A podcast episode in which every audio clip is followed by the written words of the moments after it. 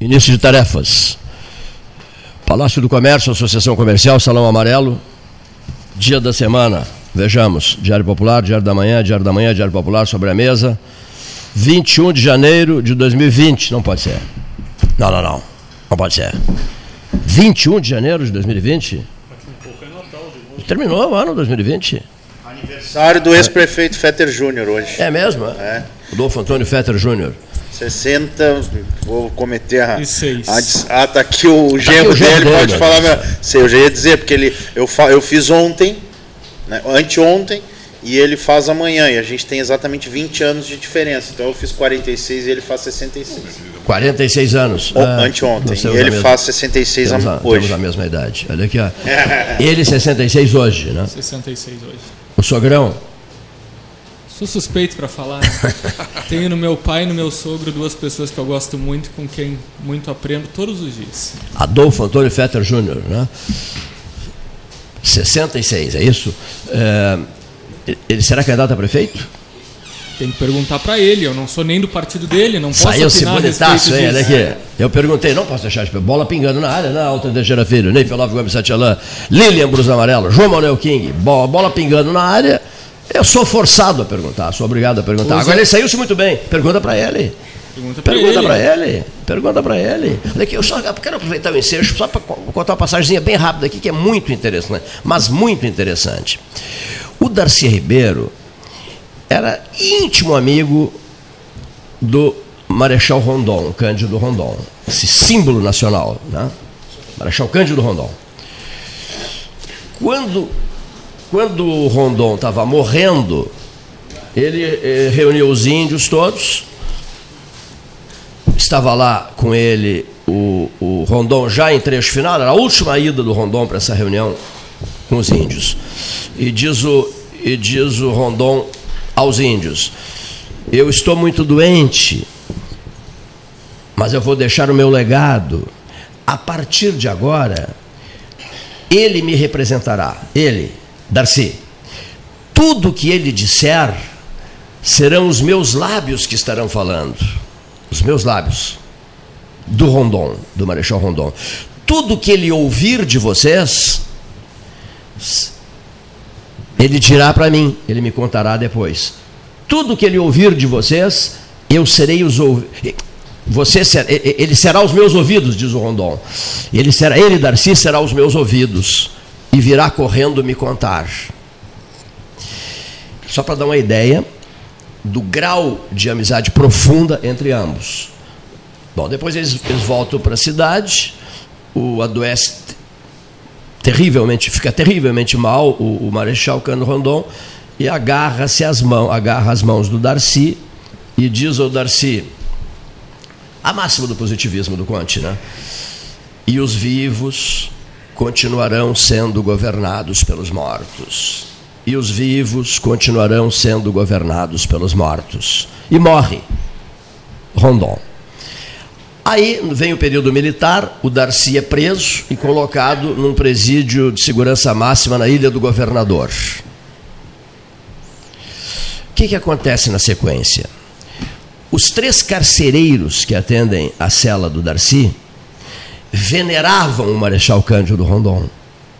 E quando eles descobrem tudo isso que eu acabei de contar, que o Darcy era íntimo amigo do Rondon e morreu agarrado, abraçado com o Rondon, agarrando as mãos do Rondon, os carcereiros passaram a dar um atendimento especial, um grande atendimento, se tornaram íntimos amigos do Darcy Ribeiro, que passou na prisão a ter uma vida com o apoio dos carcereiros, que passaram a admirá-lo, a respeitá-lo, e admirá-lo e atendê-lo bem.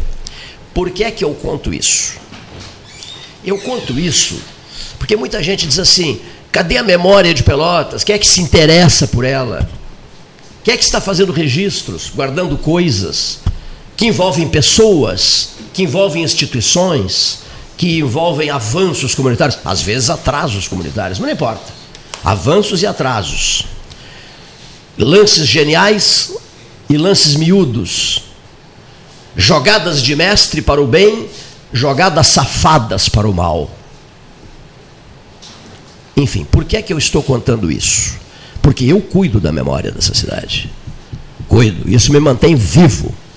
apesar de me incomodar horrores com políticos, que sempre tem uma coisa contra mim, não se sabe o porquê disso, tem uma antipatia gratuita que nem eu sei o porquê dessa antipatia gratuita, de tantos e tantos e tantos. Eu tenho uma memória maravilhosa que guarda tudo. Então, olha aqui só. O Dom Antônio Zátera, ouvinte, o Dom Antônio Zátera, que é tão homenageado pela Católica, pelo reitor Baquetini, que até criou o espaço, o memorial do Antônio Zátera, lá na Católica. O Dom Antônio Zátera, mesmo morto, continua cuidando daquilo que ele inventou e fez. Se não vejamos, quem é a testemunha privilegiada para dizer isso? Sou eu mesmo. Eu sou essa testemunha privilegiada. Então, quando o ex-reitor da Católica e o ex-diretor do Direito da Católica, Alencar e Belora, me pediram para conseguir uma reunião com o Mozart, Vitor Russumano, na casa da Barroso, e eu consegui essa reunião, foi uma longa reunião, da qual eu não participei. Era para resolver problemas graves da Católica nos tribunais de Brasília. Só que o meu grau de amizade era tão forte com o Mozart, mas tão forte, que terminada a reunião ele me telefonou. Lhe espero aqui em casa para conversarmos e para um drink. E eu fui para lá, tarde da noite. Drink tarde da noite, que maravilha. Bom, e ele pega o telefone, liga para o Vitor, em Brasília, e diz assim: Meu filho, temos problemas sérios a resolver, o escritório de Brasília, junto aos tribunais de Brasília. Depois, o advogado Jairo Halper, procurador-geral da Universidade Católica de Pelotas, esteve várias vezes em Brasília com o Vitor, tratando de questões delicadas e importantes da UCPEL. Pois bem, o que é que o Mozart diz ao Vitor, eu de testemunha. Eu de testemunha. Meu filho, faça isso pela memória de Dom Antônio. A tua mãe, a Gilda, era ministra da Eucaristia da igreja e era amicíssima de Dom Antônio. Faça isso, Vitor, em homenagem à memória de Dom Antônio. Faça isso. E o pedido do pai foi atendido pelo filho. A época, faz muito tempo isso. Mas a minha memória é maravilhosa, inclusive para textos. Para escrever um dia tudo que precisa ser escrito, tudo que precisa, tudo que precisa ser dito e tudo que precisa ser detalhado. E então eu observando, durante aquele drink, eu observando a fisionomia do Dr. Mozart, dizendo aquelas coisas ao filho dele em Brasília, pedindo que o Vitor agisse em homenagem à memória do Antônio, fiquei pensando assim: e Dom Antônio, ausente, nunca esteve tão presente. O próprio, o próprio. Porque deixou no amigo a responsabilidade de cuidar do legado. Todos nós vamos morrer um dia. Todos. Mas alguém nos substituirá, alguém sobreviverá a nós, sem nenhuma dúvida. De todos que aqui estão, Antônio Carlos Brode, João Manuel King, Neif Olavo Gomes Satialã, Fabrício Tavares, Alta Teixeira Filho, Nelson Soares, Lilian Brus Amarelo, Paulo Gastão Neto, seu Paulo Vilar, o comandante da aeronave da LAP, Linhas Aéreas Paraguaias. Pois bem, então, a aeronave segura. Seguríssima. Olha aqui, ó. Por isso eu estou no drink. Porque tomando um drink a bordo você não fica acompanhando os problemas do voo. Né? Mas sim, brincadeira, brincadeira à parte, voltando. Todos nós vamos partir um dia de uma hora qualquer dessas. Né? Alguém ficará, seu Brode, alguém sobreviverá a nós, seu Neif, seu King, para cuidar do nosso legado. Aquilo que deixarmos precisa ser muito bem cuidado muito bem cuidado. Muito bem cuidado. E quem assumir o nosso legado, quem se preocupar conosco, vai cuidar do nosso legado. Com grandeza, com austeridade, com fúrias interiores construtivas. Por isso, eu renovo essa frase hoje aqui, que para mim ela é muitíssimo importante. O Dom Antônio foi tão perfeito no seu processo de criação de uma universidade, que além de fazê-lo de construir a universidade, ele encontrou amigos elevados Vou dar dois exemplos. Mozart Vitor Russumano e Ari Alcântara, ex-deputado e ex-prefeito. Amigos elevados, que foi sogro do Antônio Carlos Brode. Homens que deram continuidade ao seu legado, se preocuparam com a melhor e a mais santa das intenções. Tem, tem, tem, que ter santa intenção também numa hora dessas. Para cuidar do legado, proteger o legado, levar adiante aquilo que ficou como conquista maravilhosa de uma comunidade, de uma região e que custou sangue, suor e lágrimas ao velho, ao velho bispo escadarias de ministros em Brasília até altas horas da madrugada. Não saio daqui enquanto o ministro não sair do seu gabinete. Então, esse esforço hercúleo, gigantesco do bispo, do velho bispo, do velho bispo, que era um grande amigo meu, o velho bispo era um grande amigo meu. Quando eu deixei a rádio em 2013, eu me lembrei muito do velho bispo. Muito, muitíssimo do velho bispo Dom Antônio Zátera.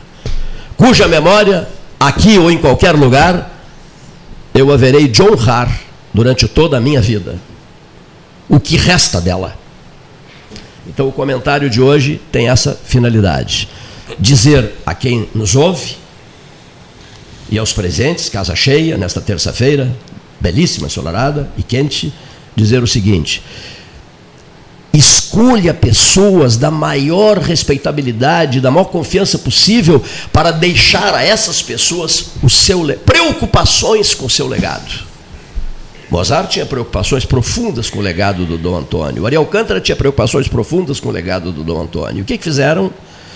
Levaram adiante essas preocupações para salvar, para ajudar, para perpetuar, para honrar para dignificar, para engrandecer uma história tão extraordinária que foi oferecida a Pelotas. Lessa Freitas me diria, se pudesse, já falaste demais para o teu tamanho. É com vocês agora. Basta entrar é um minuto de silêncio porque eu disse, é. não? Só fazendo basta, um basta entrar na Católica que já sente essa presença é. do Dom Antônio, né? Desde a minha visita ao Paquetini em julho passado, a sala dele tem muitas peças, muitos objetos pertencentes que pertenciam ao, ao bispo Dom Antônio. E, e, todo esse comentário meu tem a ver com é. o falecimento do Vitor em Brasília, aos Sim, 61 anos. É. Recebo um telefonema de madrugada, chegando de Porto Alegre, eu, e, e Paulo Gastão Neto, Deixei o Paulo em casa, fui para casa, podre de cansado, dormi um pouco, daqui a pouco o telefone tocando. O Vitor morreu. Digo, que isso? Que brincadeira é essa? Mas que brincadeira é essa? Não, o Vitor morreu. Né? Um sarcoma de uma altíssima agressividade. Né? Liquidou com o Vitor em poucos meses. 61 anos. O Vitor que defendeu os mais altos interesses da Universidade Católica de Pelotas, em Brasília, em seu famoso gabinete, em seu famoso escritório de advocacia trabalhista que ele dividia com o pai no Distrito Federal e que cuidava de empresas importantíssimas desse país. Então foi por isso que eu fiz o comentário. Deixar aqui os nossos, os nossos condolências, nossos pêsames à família muçulmana. E, e, quero aproveitar e fazer uma pergunta, já que uh, vocês estavam presentes ontem no ato no, do governador em exercício, foi ontem? Anteontem? Foi anteontem. Porto Alegre. Eu recebi é um atencioso convite do governador em exercício, o senhor Luiz Augusto Lara. Não, Depois concedeu a primeira entrevista dele como governador em exercício ao 13 horas, e a mais ninguém. Ao 13 horas e a mais ninguém. Isso ele disse ontem aqui durante a conversa. Não, o que eu queria destacar é que ontem eu recebi também do próprio uh, deputado Lara uma notícia importante é, do encaminhamento que ele teria dado. Não, não é uma iniciativa dele, isso já vinha sendo trabalhado, mas ele parece que é, finalizou o processo para encaminhar à Assembleia Legislativa um, um projeto de lei muito interessante é, que trata da questão da lei de incentivo ao esporte, que já existe, mas que é, na verdade, uma redução da contrapartida do empresário, que muitas vezes inviabilizava a, a captação do incentivo. Por quê? Porque pela lei atual, o empresário, o, o recurso que o empresário investir no projeto de esporte, ele 25% é contrapartida, ou seja, 25% ele perde. Ele não abate no imposto, ele abate só 75% do que ele investir. Além de incentivo, como quem conhece sabe, ela no caso no, no nível federal, ela implica em abatimento no imposto de renda, as regras são outras, e no nível estadual implica em abatimento no ICMS. Só que em nível estadual, o empresário só abate 20, é, 75%, os outros 25%, na verdade, ele é investimento do empresário. O que dificulta né, a, o investimento no esporte, que no meu entendimento é muito importante. Eu acho que o esporte é uma grande ferramenta de inclusão social e de educação.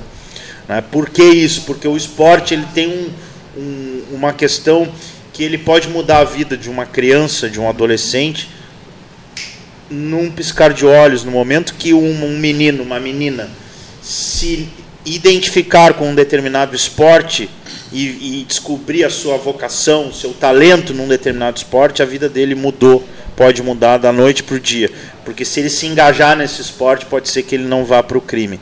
Então, eu considero o esporte uma grande ferramenta e por isso falo da importância desse projeto de lei. Por quê? Porque ao reduzir a contrapartida dos investidores de 25% para 10%, ou seja, ele não elimina a contrapartida, mas uma empresa, por exemplo, vamos, vamos, eu não posso fazer propaganda aqui, né, Cleito, mas pega uma empresa aí, queria falar de algum dos teus patrocinadores. Não, pode aí. falar, mesmo que não seja. Bom, por exemplo, vamos pegar uma empresa que investe em, em esporte que a gente sabe, Biscoito Zezé, tá? que é daqui, para pegar uma empresa daqui. Uh, essa empresa vai investir num projeto, vamos supor, nós temos um projeto aqui no município que é o Quem Luta Não Briga, que é um projeto que atende 500 crianças no taekwondo no Taekwondo. O, é, o Biscoito Zezé é patrocinador, então acertei sem querer. Uh, tu pega assim, esse projeto, tu investe por ano, sei lá, 100 mil reais no projeto, que era o que eles pagariam de imposto. Hoje, desses 100 mil, 75 abate e 25% na verdade é despesa. Da.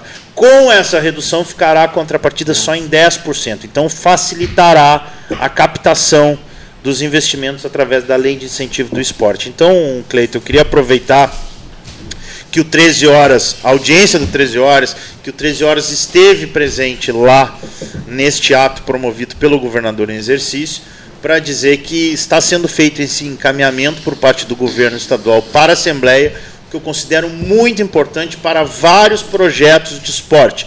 Vou dar um exemplo. Eu fui procurado e ajudei, inclusive ajudei, digo aqui no ar, com muito orgulho, não divulguei isso, mas ajudei a conseguir uma vaga para o Grêmio Esportivo Brasil jogar a Copa São Paulo de Juniores em São Paulo. Que é jogou, o... jogou, né? Tá, jogou, jogou, jogou. Né? Já está na semifinal agora, parece que pode dar até Grenal na final. Mas, mas não é isso que eu quero falar. O que eu quero dizer é o seguinte: o Brasil, claro, precisava de despesas, conseguiu, mas com muita dificuldade, de hospedagem, transporte, avião para os atletas juniores. Me procuraram, como eu tinha conseguido a vaga, depois me procuraram para tentar conseguir apoio. Eu não tive essa, esse sucesso na, na, obtenção de apoio e eles me disseram: olha, nós temos várias empresas interessadas em aportar num projeto através de incentivo. O problema é que esses 25% que os caras têm que aportar sem dedução de imposto está é, inviabilizando a captação.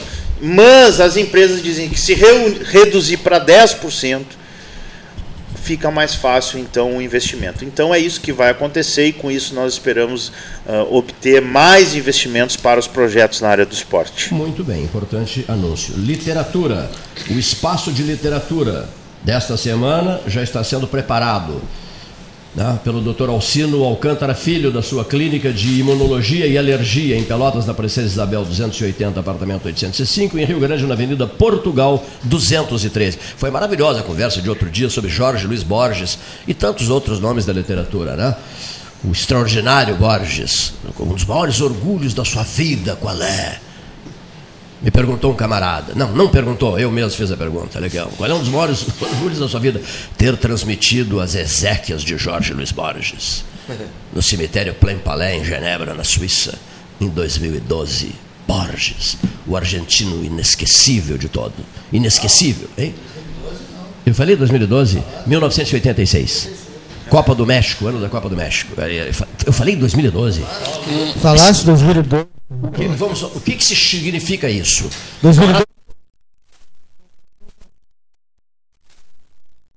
Um lapsus língua. Temos o Rio de Janeiro, 13 horas, né, Gastão? Com Oscar Niemeyer. Temos aí uma hora e meia de Rio de Janeiro, 13 horas.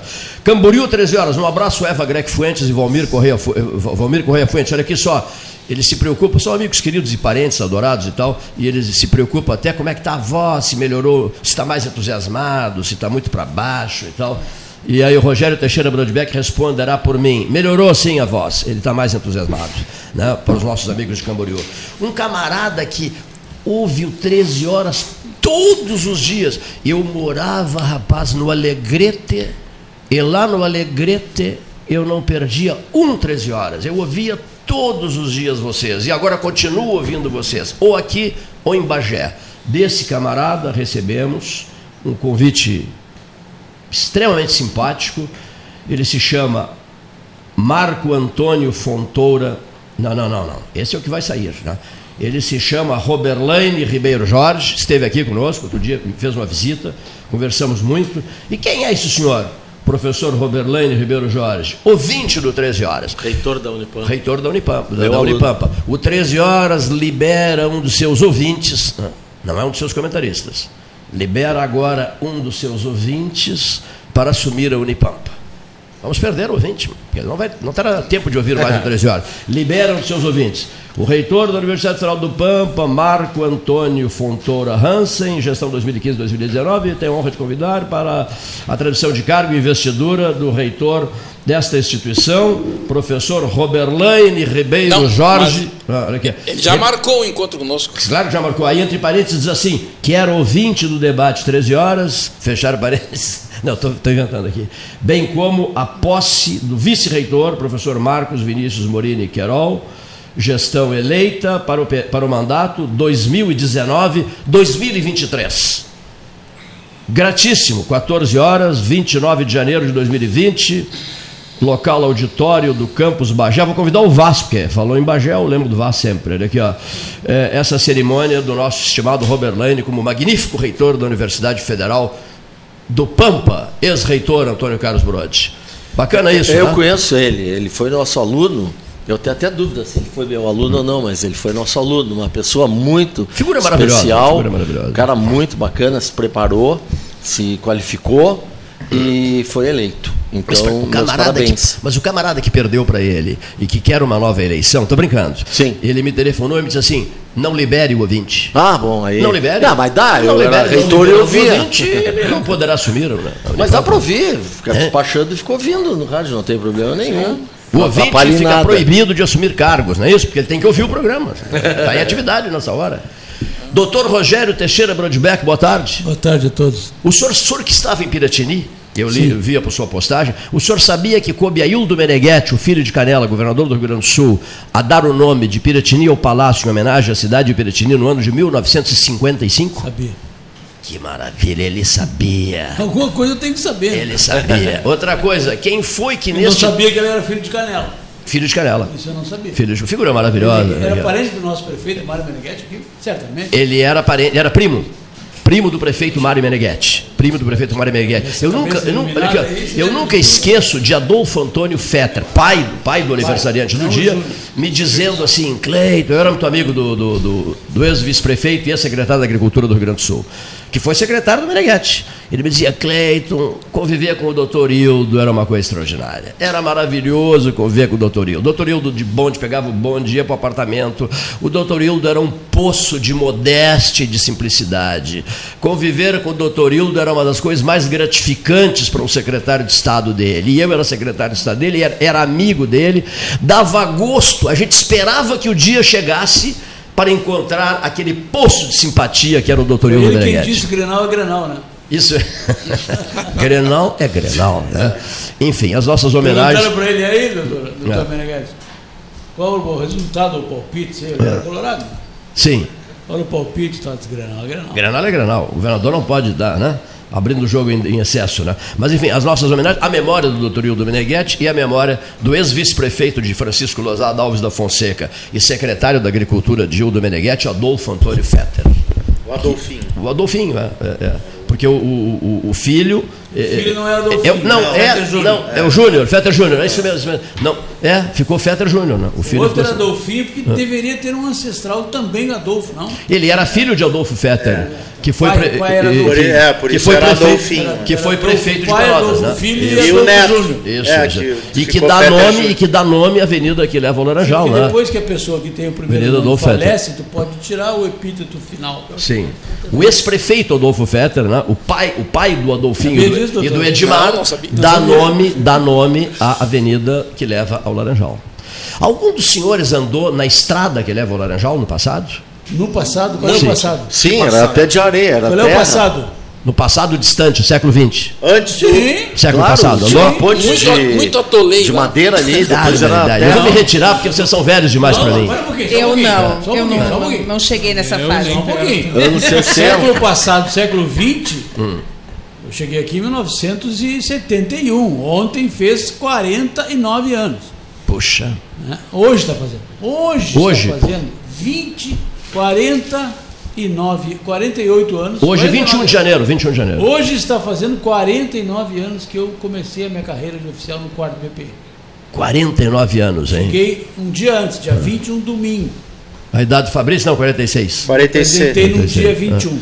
Mas naquele tempo, Laranjal já era estrada de paralelepípedo, não tem nada de areia. Não, não, só um pouquinho. Vamos ao depoimento daqueles que. Bom, Daqueles eu que- cheguei em Pelotas em 1959. Entende? Então gente- Todo mundo chegou A em gente- Pelotas aqui, porque eu cheguei em Pelotas a também. gente- É, eu cheguei porque eu nasci É, eu, eu nasci, eu nasci na primeira metade do século XX, quer dizer, Sim, sim. né? Bom, e o, eu che- cheguei em Pelotas E caiu em estudar, atoleiro, caiu em atoleiro indo para o Ah. Laranjal? atolava, o carro ficava, tinha que ter um trator atolava, só um pouquinho. Atolavam as rodas andar. da frente ou as rodas de Ele trás? se atolava assim. Todas. Ah, eles, as quatro? atolava C. carro atolava C C. atolava C. É. Pra quem não sabia andar na areia, Cleiton, eu, eu, Areia- era não, não dá, era barro, eu cheguei a usar a balsa. A balsa. Balsa, rapaz. Para Rio Grande, sim, claro. Não, Laranjal. Não, para Pelotas. A balsa no Arroio Pelotas. Depois que a ponte de madeira foi feita. Estamos, aí- estamos radiofonizando um momento teia de aranha. estamos radiofonizando aquilo que o, que o Cleiton adora. Memória. Que é Em viver do seguida, passado. é, em seguida E com um medo terrível do futuro. Eu só tô com Esse medo. é o senhor Cleiton Otônio Rocha da Costa. E sabe o que, que o Lessa eu, Freitas dizia, eu tô Rogério? com medo que O Lessa pergunte. Freitas dizia, dizia assim: diga aí, Fernando. Eu tenho saudades do futuro. Freitas, é a frase do Freitas. Saudades do futuro. Vocês têm saudades do futuro? O, o Cleito, o- agora o Rogério falou do 71 veio para Pelotas. Eu me lembrei, porque o meu pai e o Rogério foram colegas de Turma. de turma na, no curso de formação de oficiais da Brigada Militar. Sim. E, e quando o Rogério veio, tá, o teu primeiro posto foi aqui, a primeira lotação foi aqui, e meu pai foi para Santa Maria. Que foi, o Rogério veio para cá, meu pai no mesmo ano foi para Santa Maria, que foi onde eu nasci. Na verdade, eu nasci em Santa Santa, Maria. Ma- É, na verdade. do Monte. Na verdade, eu nasci em Santa Maria em 74. E, claro, com a família do meu pai toda é de Canguçu, quando meu avô faleceu, isso já mais uns anos depois, que nós acabamos vindo para Pelotas e nos estabelecemos aqui. Mas, o, Cleito, lembrando da Estrada do Laranjal, eu e o João Manuel King, aqui do meu lado, nós estudávamos no Laranjal. Íamos de bicicleta por aquele areião todo para estudar no Laranjal. Estudava de noite, Morava na cidade? morava na cidade. E nós íamos pela Tinha Ferreira. colégio no Laranjal naquela época? Não, nós íamos estudar lá na praia. Ah, isso. Juntava uma turma lá. Estudar, estudar. Lá começava estudando, depois parava. Curtia pra caralho, Rogério. É, pouco, pouco sacrifício. Todo mundo estudar. Pouco sacrifício para estudar. Ato. É, mas Levamos tinha, né? Ele errou o Eu verbo. caindo nessa bobagem aí, ó. É, não, mas é verdade. na- E a gente ia estudar eu não lembro. E nós íamos. É, a gente só dizia que ia estudar, a gente enganava o pessoal em casa, né? Mas, é, a gente enganava. Mas a gente ia pela Ferreira Viana, que era uma estrada de carreta praticamente, passava por dois, duas sangas, né? Porque era um atalho que tinha. Quer dizer, então. Uma estrada, uma trilha. Não, era um. Picada quase. Ô Cleito, e tu já menos, tinhas vindo um de. Pedro Osório nesse. Eu? Não, não, não, Não, tinha. não, não. Eu, eu, eu vim para cá em 1980, aos 15 anos. Aí eu tenho que atuar aí, mais uma. Melhor ouvir isso do que ser surdo.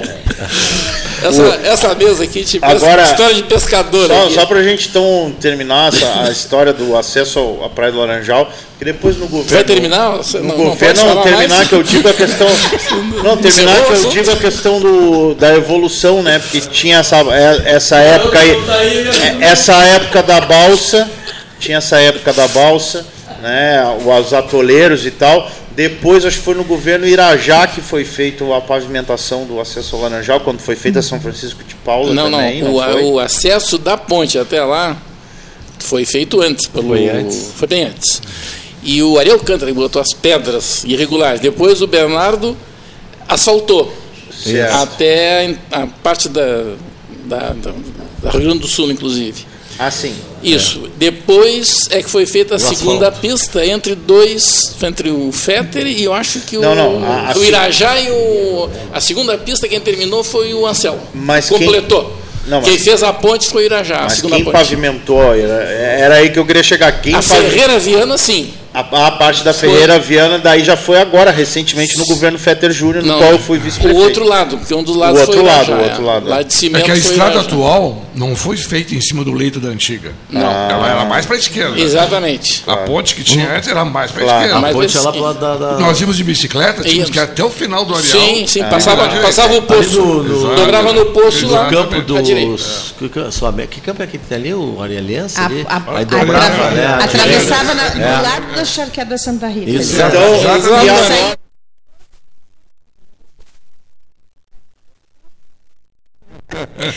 Mas, Então, é, mas é existe os resquícios até hoje É, da, da sim, estrada. Sim, sim, é verdade. E sim, e é onde tem já uma ideia De uma nova de ponte. uma nova via, né, que seria Uma um outra segundo, ponte, uma, já existe uma uma via estradinha. alternativa É. de acesso ao Laranjal, Exato. seria justamente um traçado que passaria por ali. Não, e um lugar muito famoso que havia era as areias. Né? Vocês, vocês lembram desse nome, as areias? Não, isso é. As areias era onde o exército praticava Não, mas isso. exercício de tiro à direita. Era as dunas. É. Eram as duas, mas chamava-se areias. areia. Sim, e eu, como ex-escoteiro, campei muito ali. Sim, sim. Por mas- isso que quando a gente subia, aquela subida, que seria hoje um- perto do motel do Alfredo, uma coisa assim ali, O que, que é isso? Os carros, os carros realmente chegavam lá em cima e não conseguiam, não conseguiam subir, né? Porque Sim. era muito areal. E ali, é- sim, tem que- até o, tem o areal ali e as dunas, é onde faz exercício de morteiro. Chamava-se Areias. Vamos era o voltar. nome que se pro- Seguinte, vamos retornar. Vocês estão na praia ainda não? Não, nós estamos no Passado? passado ainda, Cleito. É, daqui a- vamos, vamos, Seguindo o chefe, seguindo o chefe, estamos eu no passado. mesma, tu vê, eu tenho só uma cara jovem, mas acabei de contribuir com, com essas passagens do passado. Veja bem, né? É. Mas porque ela estudou. né? Ela estudou. Estou fazendo o dever de casa. Ela É, tá mas o dever de fala Napoleão, Não, não, E ela é moradora da região também. Nós temos algumas pautas Isso importantes a registrar mesmo. aqui. Lilian Brus Amarelo e, e Alta Teixeira Filho vão dar um depoimento sobre código ambiental. Agora em seguida, eles querem falar sobre isso. Né? Assunto 1. Um. Assunto 2. O Rogério Brodbeck não saudou o Pelotas campeão eh, da Recopa. Ah, tá. Não teve tempo ainda, tá? Mas eu já saudei. Brode, a mesma coisa que é o torcedor azul e ouro, daqueles apaixonados. Sim. tá? O senhor João Manuel King, o professor João Manuel King e o professor Neif Olavo Gomes Setialan estão muito abalados e preocupados com o assunto de ontem, aqui no 13, seu, seu Nelson, seu Nelson Soares, que mexeu com meio mundo e me deixou preocupado e inúmeras pessoas, inúmeras não, Está todo mundo preocupado. Porque se hoje essa miséria chamada fake news inferniza a vida das pessoas pelas redes sociais, vocês não viram nada ainda. O que vem aí? O que, que vem aí? A clonagem facial e a clonagem de voz. Ou seja, em cinco segundos, a tecnologia chinesa, cinco segundos, ela, ela fica. Durante cinco segundos ela ouve a voz do Alto Teixeira Filho. Pronto, está resolvido. Ouve a voz dele e, e fotografa ele. Bom, ao ouvir a voz dele, vão filmá-lo falando. É, mas é em chinês, né? Bom, aí não tem problema, em mandarim, ninguém vai entender. Olha aqui, que maravilha, né? Pelo menos os ataques seriam feitos em mandarim, já É, serve, sim. né? Mas olha aqui, falando sério, boa essa, Neif. Então, os cinco segundos de clonagem da voz e clonagem facial do Alten Teixeira Filho, que pode ser o Cleito, qualquer um de vocês presente, qualquer um dos senhores que estão nos ouvindo, é o suficiente, será o suficiente para colocar o que eles bem desejarem na boca de qualquer pessoa. que dirá verdadeiras barbaridades, e isso vai passar, a, a, a, digamos assim, eh, pelas redes sociais, uma ideia de verdade. Será uma verdade. Será uma verdade explicitada, mostrada. Foi por isso que o José Fernando Gonzalez, numa hora muito interessante, disse ontem.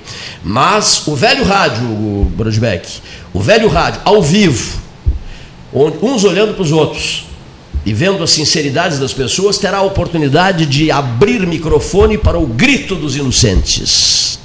Que dirão, não, mas essa, essa se foi uma montagem miserável que fizeram e tal e tal e tal. É interessante isso, né? As, essa clonagem facial, eu fiquei muito impressionado. Colocar o Bolsonaro e o Lula na. Daria para reproduzir isso? Vamos reproduzir? Me ajuda, Nelson. Olha aqui. É, colocar, não sei se eu mandei para todos vocês, mas eu acho que não. O Bolsonaro e o Lula com, com clonagem facial e clonagem de voz. Resultou. Re, tu não, não recebeste? Resultou numa conversinha bem rápida entre os dois. Eu vou tentar aqui, eu vou tentar aqui. Eu não sou, não, eu, eu, eu não consigo. não, não entende muito, Não entendo muito disso, mas eu vou tentar. Uh, Paulo Vilar, vamos, vamos tentar mostrar para o ouvinte a tal clonagem facial e clonagem de voz. No caso, eles colocaram fizeram a clonagem facial e a clonagem de voz envolvendo Bolsonaro e Lula, mas é, como se fossem duas mulheres. Né? Uhum. Bolsonaro e Lula, duas mulheres, uma conversando com a outra. Seria mais ou menos isso. Ó.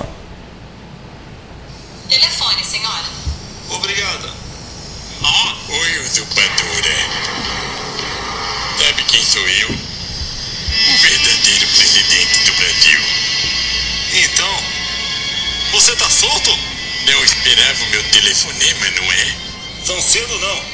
Ainda não acabou meu mandato. Pretende voltar logo? As coisas aqui estão. Me interessa como estão.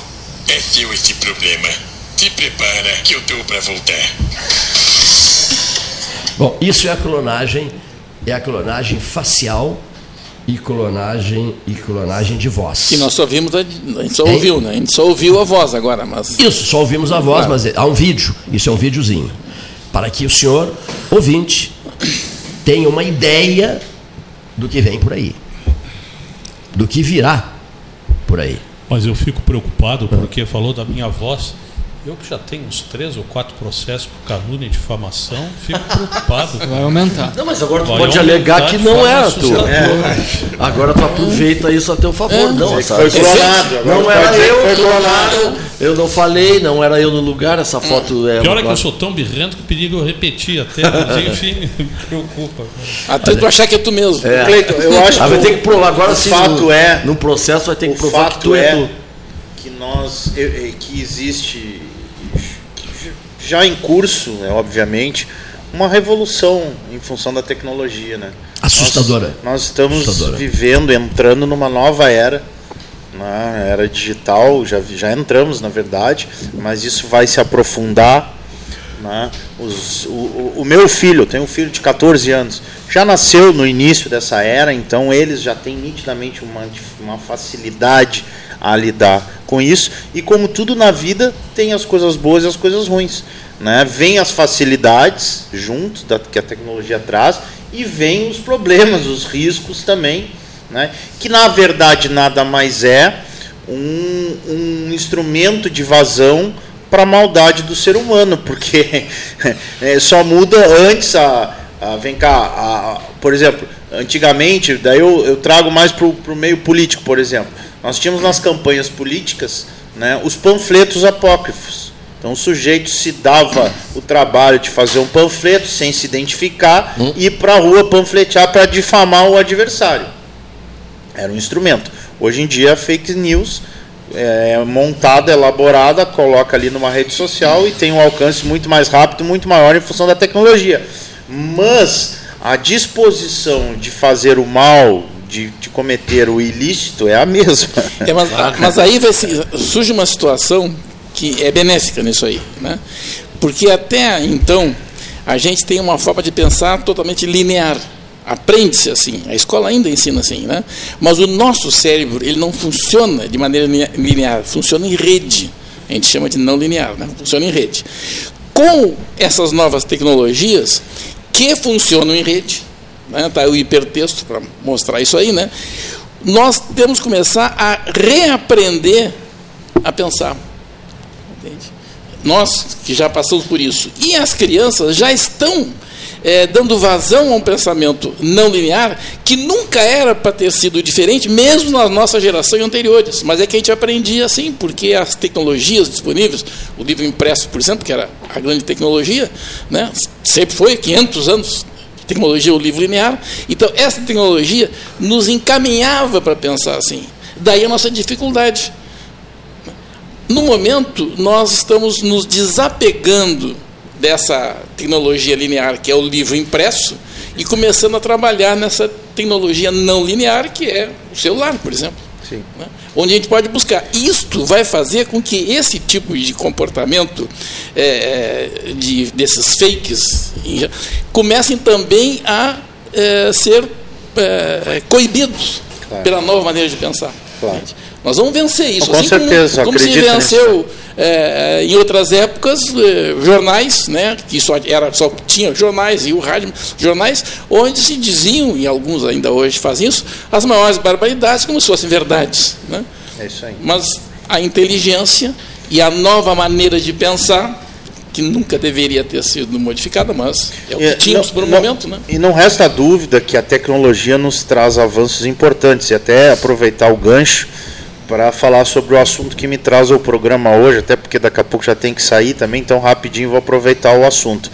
É, nós, é, nosso mandato propôs na Câmara e os meus colegas vereadores apoiar, é, aprovaram por unanimidade, agora o processo foi concluído no final de dezembro, e hoje foi sancionado pela senhora prefeita um, um projeto de nossa autoria que vem complementar todo o esforço que o governo municipal está fazendo a favor da segurança pública, no sentido de usar tecnologias no combate à criminalidade. Foi, foi feito um, um, teve um, nós tivemos um avanço importante com a criação da Secretaria de Segurança que proporcionou o que a gente já tinha tentado no passado e não tinha conseguido, que integrar, é, doutor doutor Rogério, entregar, integrar as polícias com a Guarda Municipal, enfim, os, as entidades e instituições de segurança que trabalham a segurança pública na cidade. Hoje estão trabalhadas, estão trabalhando de forma integradas e, embora ainda não haja uma central única, as centrais estão interligadas, a central de monitoramento da, do município e a da Brigada Militar. Ok? Qual é o nosso projeto? Nosso projeto é acompanhando os investimentos que o governo municipal vem fazendo e nos próximos meses deverá implantar um equipamento, maior número de equipamentos e equipamentos mais modernos para implantar o chamado cercamento eletrônico, que implanta câmeras com é, de OCR que fazem leituras de placas e tal nas principais entradas e saídas das cidades, nas principais avenidas, ligadas na central da polícia. Então, por exemplo, se passar um, uma pessoa que tiver um carro roubado, ela vai dizer, vai, vai informar a polícia, ó, roubaram o meu carro, essa informação vai para o sistema, quando esse carro passar por uma dessas câmeras, automaticamente a câmera vai reconhecer a placa e vai dar um alerta na central da polícia. Bom, qual é o projeto que nós apresentamos? É um projeto complementar a esse, envolvendo a comunidade em geral, especialmente, especialmente a iniciativa privada.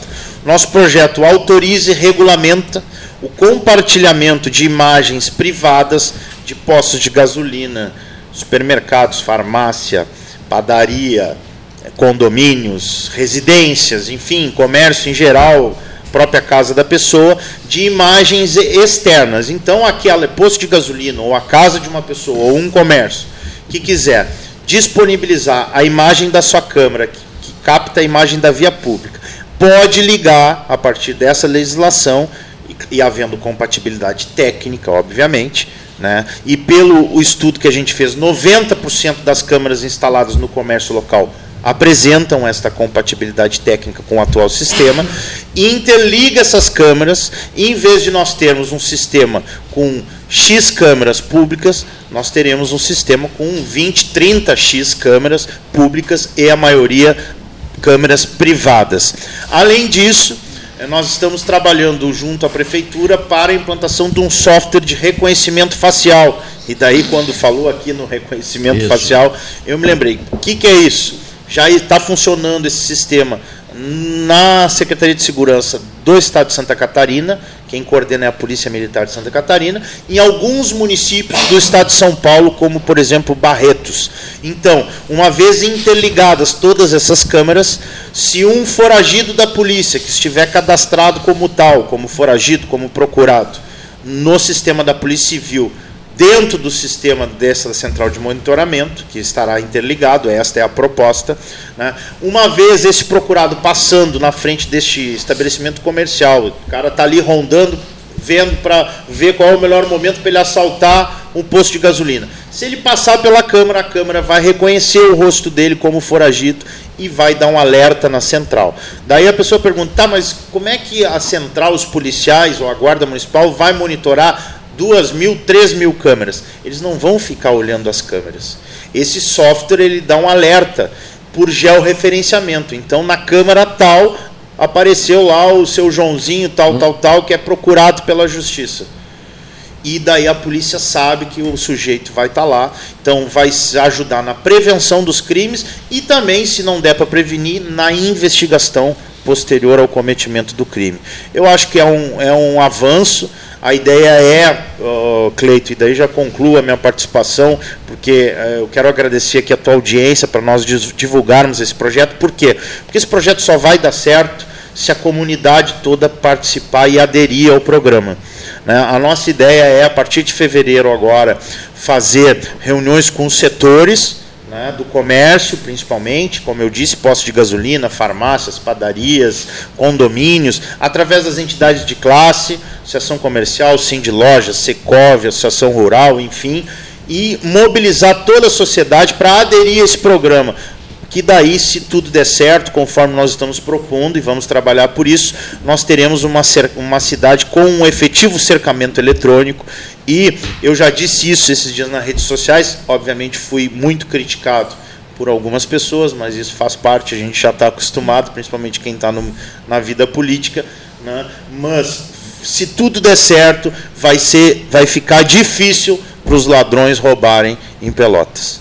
Muito bem, importante a análise dessa questão né, aqui na nossa mesa de debates. É, faltando agora, são, não, são 13 horas e 55 minutos, faltando 5 minutos para as 14, na hora oficial Ótica Cristal.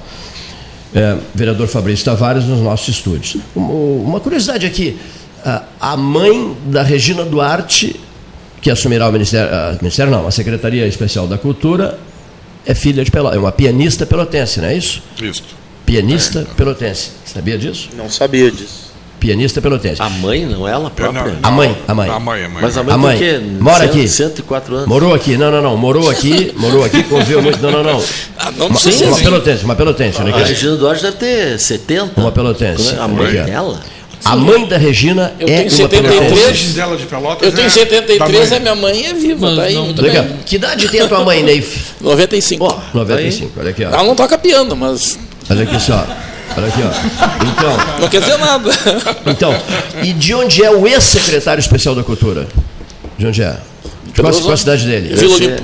Não, Vila Olimpo da cidade. Pedro Osório deve ser. Berlim. Pedro Osório. Pedro Osório. Ah, Berlim. Pedro Osório. Olha aqui. Acho, a, a, a declaração do ex-secretário da Cultura, uh, Henrique Pires. Achei que foi uma excelente escolha. Ela tem trajetória que a credencia para ocupar o cargo, mas ela também vai precisar ter uma retaguarda técnica boa Interessante o que diz o Henrique, né? Todos têm que ter, né? Ah. Especialmente nesse cargo, né, Neif? Com tá certeza. Com Especialmente certeza. nesse Especialmente nesse governo. referia é. o que saiu, né? Por ah. favor. Não vi. Ah, sim, te referiste ao Henrique Pires. Não, não, não, não. referia ao que saiu. Agora para. Ah, sim, Alvim, Roberto Alvim. Sim, é isso? Sim, sim. Por isso é Roberto, né? Não. É Roberto ou não é Roberto Alvim? Alvim? Roberto Alvim. Obrigado, vereador Fabrício Tavares que esteve conosco até esse momento aqui no Salão Amarelo do Palácio do Comércio. Mesa 13, mesa Biscoito Zezé, Arroz Tio João, Café Aquário, Caixote do Aquário, Ótica Cristal e sua hora oficial.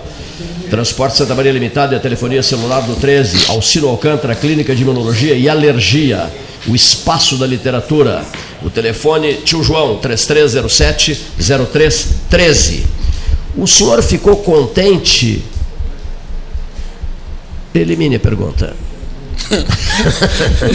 Estou conversando comigo mesmo. É, sim, tá certo. O, o, o, o Cano Alberto é que brincava muito com isso. Ele dizia assim: Meu velho, eu estou pensando em voz alta. Cândido pensava em voz alta. Fala em, Pensava fala em briga, alguém Pensando recebeu aquele. Hein?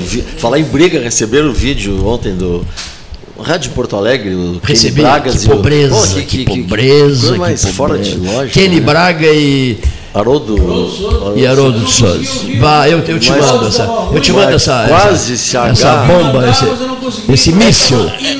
Eu É te que era mando esse míssil. O negócio era ruim mesmo. Um negócio, é o anti-rádio, com Ah, não respeito. tem condições. Rádio. Grenal. E demoraram Aqui, ó. até alguém tomar Imagina se eles estivessem né? armados ali. Mas já. quando Ah, o Kenny tá louco. Braga brigou com o Paulo Santana, Já um tinha foi acontecido. demitido e o outro foi suspenso, É isso mesmo. é. vê-se que tem um ator que é comum a dois. É verdade. Por favor, eu É mesmo. vou fazer o papel do ouvinte agora. Gostaste? O que, que vocês estão falando? Quem da briga na Rádio Grenal pessoas? entre, Entre o narrador Haroldo de Souza e o comentarista Kenny Braga.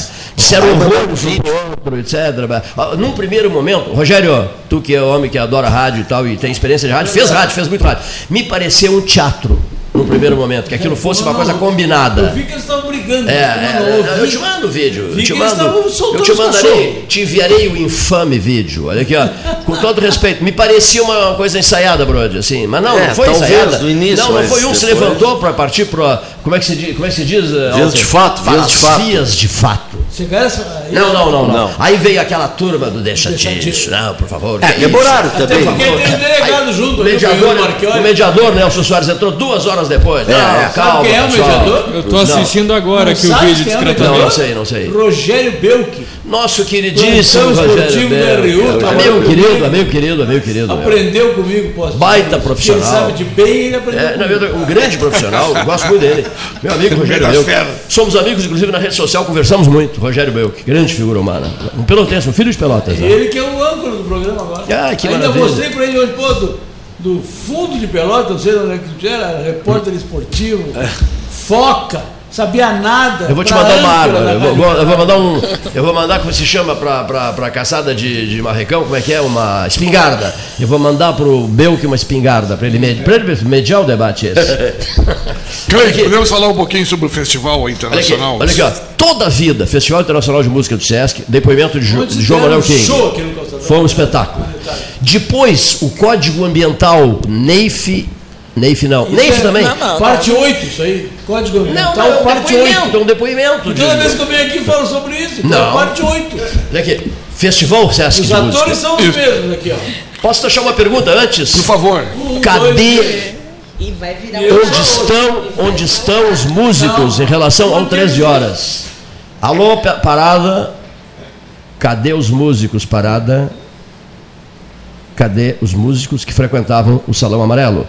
Posso, pode comentar, cavaleiro. Não, eu tive um momento assim de muita emoção ontem, porque nós, eu e minha esposa resolvemos a- a- aproveitar o máximo do festival. Desde a sua abertura, que ocorreu às 18 horas, não sei se alguém participou. Ah, eu vi aqui de tarde, mas Exatamente, antes disso. 18 horas. Acho que era. É, 18 horas teve a- o desfile de abertura, Desfile de- que saiu da- do, largo, do Largo do Mercado, fez a volta pela etc. Andrade Neves, 7 de setembro e voltou para o Largo do Mercado. Então, aquele, aquele era o desfile de abertura? Exatamente. Então, só com músicas de carnaval, praticamente. É, espetacular. Abre alas, Mamãe Eu Quero. É, é então, Ney. a emoção que eu tive, Cleide, O teu, o teu. imagina desfilar pela Rua 15, sambando, sambando. Que eu não fazia mais de Quantos anos aí? 50 anos. Conseguiu chegar em casa Olha, inteiro, consegui, noite, tal, é, olha, consegui. direitinho, Não doeu nada. Foi fantástico, realmente. E, músico- Unimed e os tá- músicos que tu está Uma perguntando, ambulância do Unimed junta, lógico. tinha lá, tava lá SAMU saindo da biblioteca, não sei o que aconteceu com alguém lá. Bom, e aí à noite nós fomos ao Guarani. tá? E eu quero dar uma- um alerta aqui, um aviso a- aos ouvintes, que caso não tenham ainda as suas senhas para hoje à noite, basta chegar às 18 horas de hoje no Teatro Guarani. Será que não tinha em mais ponto, nada? Tem.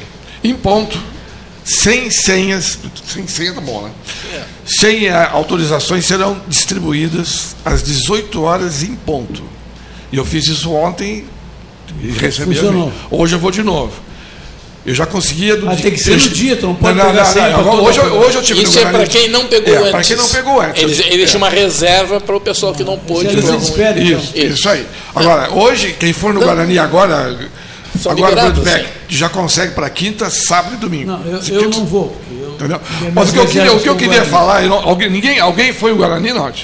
Não. Não. A última vez que eu fui no Guarani foi nos Incríveis e não vou mais. Os incríveis. Nunca mais. É incrível alguém. ter ido lá, hein? Bom. Foi incrível tu ter ido aquele dia. Foi mesmo. Não, o que eu gostaria de salientar e elogiar, ah, aquela questão de calor mesmo, que a gente enfrenta em formaturas, foi bastante abrandado por aparelhos.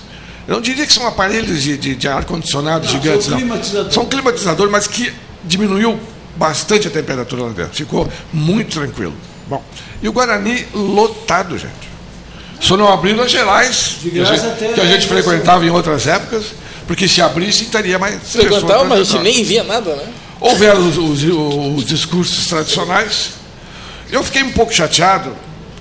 Eu acho assim, ó, quando a última pessoa que discursou foi a nossa prefeita. tá? E como não poderia deixar de ser, acontece aquelas vaias que eu achei uma falta de, uma pouca vergonha, falta de educação, totalmente desnecessária, num momento como aquele. Onde ela estava saudando o pessoal do SESC, saudando a orquestra, a orquestra que veio do Pará, que não cabe. jovens, não cabe, mas sempre tem aquelas Gente pessoas de que fazem fora, isso. dá uma impressão terrível. E o espetáculo foi grandioso, foi uma hora e pouco aproximadamente. Foi orquestra de câmara? Onde? Não, Foi a orquestra, do, a orquestra de jovens do, de- do, da- do estado do Pará. Do Pará. 72 integrantes. Magnífico, magnífico. Então, convido a todos, vale a pena. Hoje é o Hamilton de Holanda, músico famoso. Quinta-feira tem. Eu tenho toda a programação, mas a gente pode encontrar no Guarani, tem tudo lá, tranquilo. E façam isso, hoje às 18 horas, fiquem na fila, rapidinho já recebe as suas, suas senhas. Tá? Muito obrigado. Era isso. Que espetáculo, João Manuel King, apaixonado pelo Festival de Música do Sesc. Há 10 anos a Mesa 13 promove o Festival de Música do Sesc, recebe os músicos, faz barulhos extraordinários aqui, pró-festival, pró-sucesso do festival, né? A Hoje o dia que foi guilhotinado, Luiz 17, sabia? Luiz 17. 16, 16. 16, Luiz 16. Em 1793. Luiz 16. Olha que interessante. É, outro dia contestaram na rede social um exercício de futurologia meu. E querem guilhotinar o Trump hoje. Que exercício de futurologia Acho que não é. esse? Não, não ó. Querem. Que exercício de futurologia é esse? Não se sabe quando, nem interessa isso. Mas eu já faço na minha agenda eh, anotações. E nessa agenda coloquei esses nomes: Francisco II, Pio XIII, Leão XIV, Gregório XVII, Paulo VII. O que mais que eu coloquei? Na minha agenda está o Paulo VIII já. Eu quero estender mais. Ah, seu exercício do GD, colocado lá, lá adiante. Né? É, lá adiante. E o sujeito mandou uma mensagem dizendo assim: que frase é aquela que o senhor pronunciou? Senhor não, eu sou um jovem. Que frase é aquela que tu pronunciaste? Era para ter, ter perguntado, né? É, diante de uma pergunta feita na Praça de Pedro pelo jornalista Sérgio Cabral. Sérgio Cabral e Pablo Rodrigues, companheiros de viagem em, em 13 do 13 de- do 13, 2013. O Cabral perguntou assim, Sérgio Cabral, caía uma nevezinha assim, mas não uma, uma chuvinha fina na Praça de São Pedro. E o Cabral me perguntou assim, Cleiton, e se for um argentino? Sabe o que eu respondi, Brody? Eu volto a nado. Por isso que tu custasse a chegar Ele chegou aqui. todo molhado aqui, Bah, demorou a entendi. voltar. Brodbeck, eu volto a nado, se for um argentino. Doutora Lilian Brusa Cinza. Não, Olá. Preta. Brusa Preta. Né? Boa tarde E o, a e, o, todos. e, o, e, alto em Brusa Verde. É.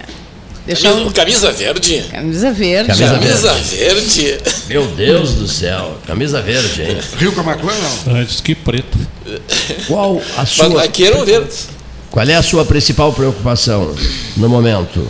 Diante de um microfone amarelo.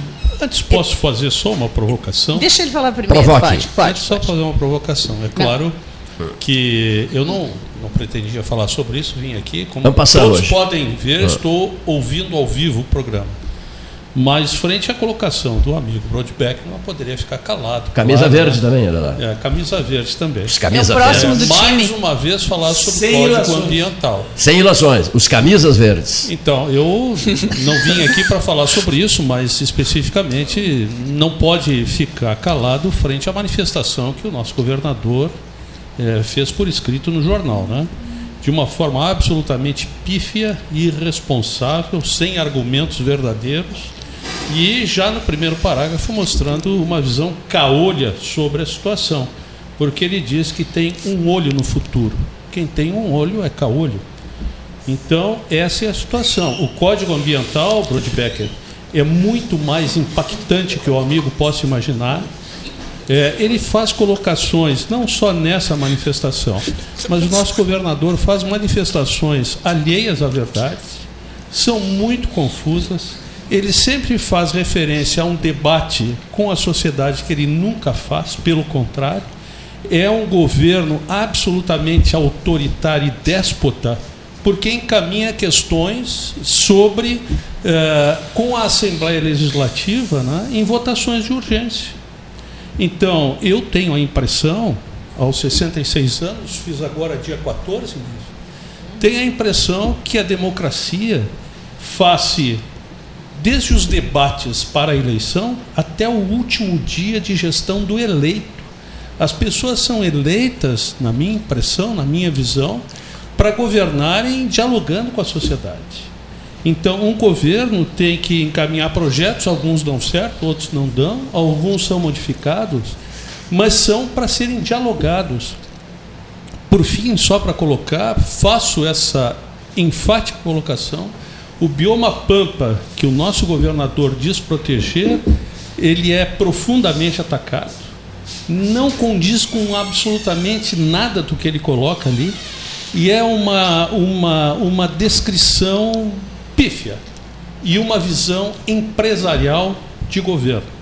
E faço então, como disse, né, a preocupação e as pessoas têm que ter a visão de que esse código ambiental e esse processo de administração impacta a vida de todos, absolutamente todos. Eu só queria fazer uma, uma ou duas observações. Faça 20, por favor. De, de, um sujeito que é leigo, não quero nem entrar no mérito do código, desse código que vocês falam, porque eu, primeiro, não conheço. Eu vou falar perifericamente. Se o governador envia um projeto à Assembleia, a Assembleia é o quê? Um órgão representativo da população. Ponto. Nós votamos os deputados para eles nos representarem. Então ele tem que debater com a Assembleia. Se ele manda um projeto a toca de caixa, como se dizia, em nível de urgência, para votar em 30 dias, se não tranca a pauta, não sei o quê, cabe à Assembleia, em face da profundidade da matéria, se insurgir contra isso. E há mecanismos para isso. Não vamos votar, vai trancar a pauta, mas o senhor vai retirar o caráter de urgência para que nós possamos, em audiências públicas, chamar o banho do Batanha, o técnico não sei de onde, o diabo que o carregue, para nós esgotar o assunto e só então irmos para discussão e votação. Eu faço das suas palavras as minhas. Exatamente. Mas veja que eu não sou nenhum ecochato e muito menos ecopata. E eu também não eu acho que eu falando seja, da forma, eu também não da não matéria. acho que seja um ecochato. E é isso que a Assembleia, isso é que a Assembleia deveria ter feito. Mas o que, que ela fez? Ainda aceitou de última hora a leitura de 18 páginas a mais, é, lidas como se fosse uma corrida de jockey club numa pressa absurda, de forma absolutamente irresponsável. Eu, eu concordo contigo plenamente. Então, a, a defesa que está sendo feita não, não é de questões ambientais, não é um código ambiental, é um código voltado para interesses que atacam o meio ambiente e mais, meio ambiente não é o passarinho lá adiante. Meio ambiente, volto a dizer, é o que nós estamos aqui dentro. Ataca todos nós aqui dentro e os ouvintes. Isso é que as pessoas têm que ter a visão. Essa é a minha percepção. Lilian. Não, exatamente isso, né? Nós temos mais um ambientalista na mesa agora, né? Agora nós somos quatro. Eu disse para ele que ele ia vir para o time, ele claro, disse que não. somos quatro agora. Porque eu não sou da Eu disse para ele, mais não, um. não, não, mais não, um, não, tu tá no nosso time agora. Não tá te na esquece- reserva, não não te tá. da boa técnica. É, não. É. Não precisa ser um falei profundo entendedor.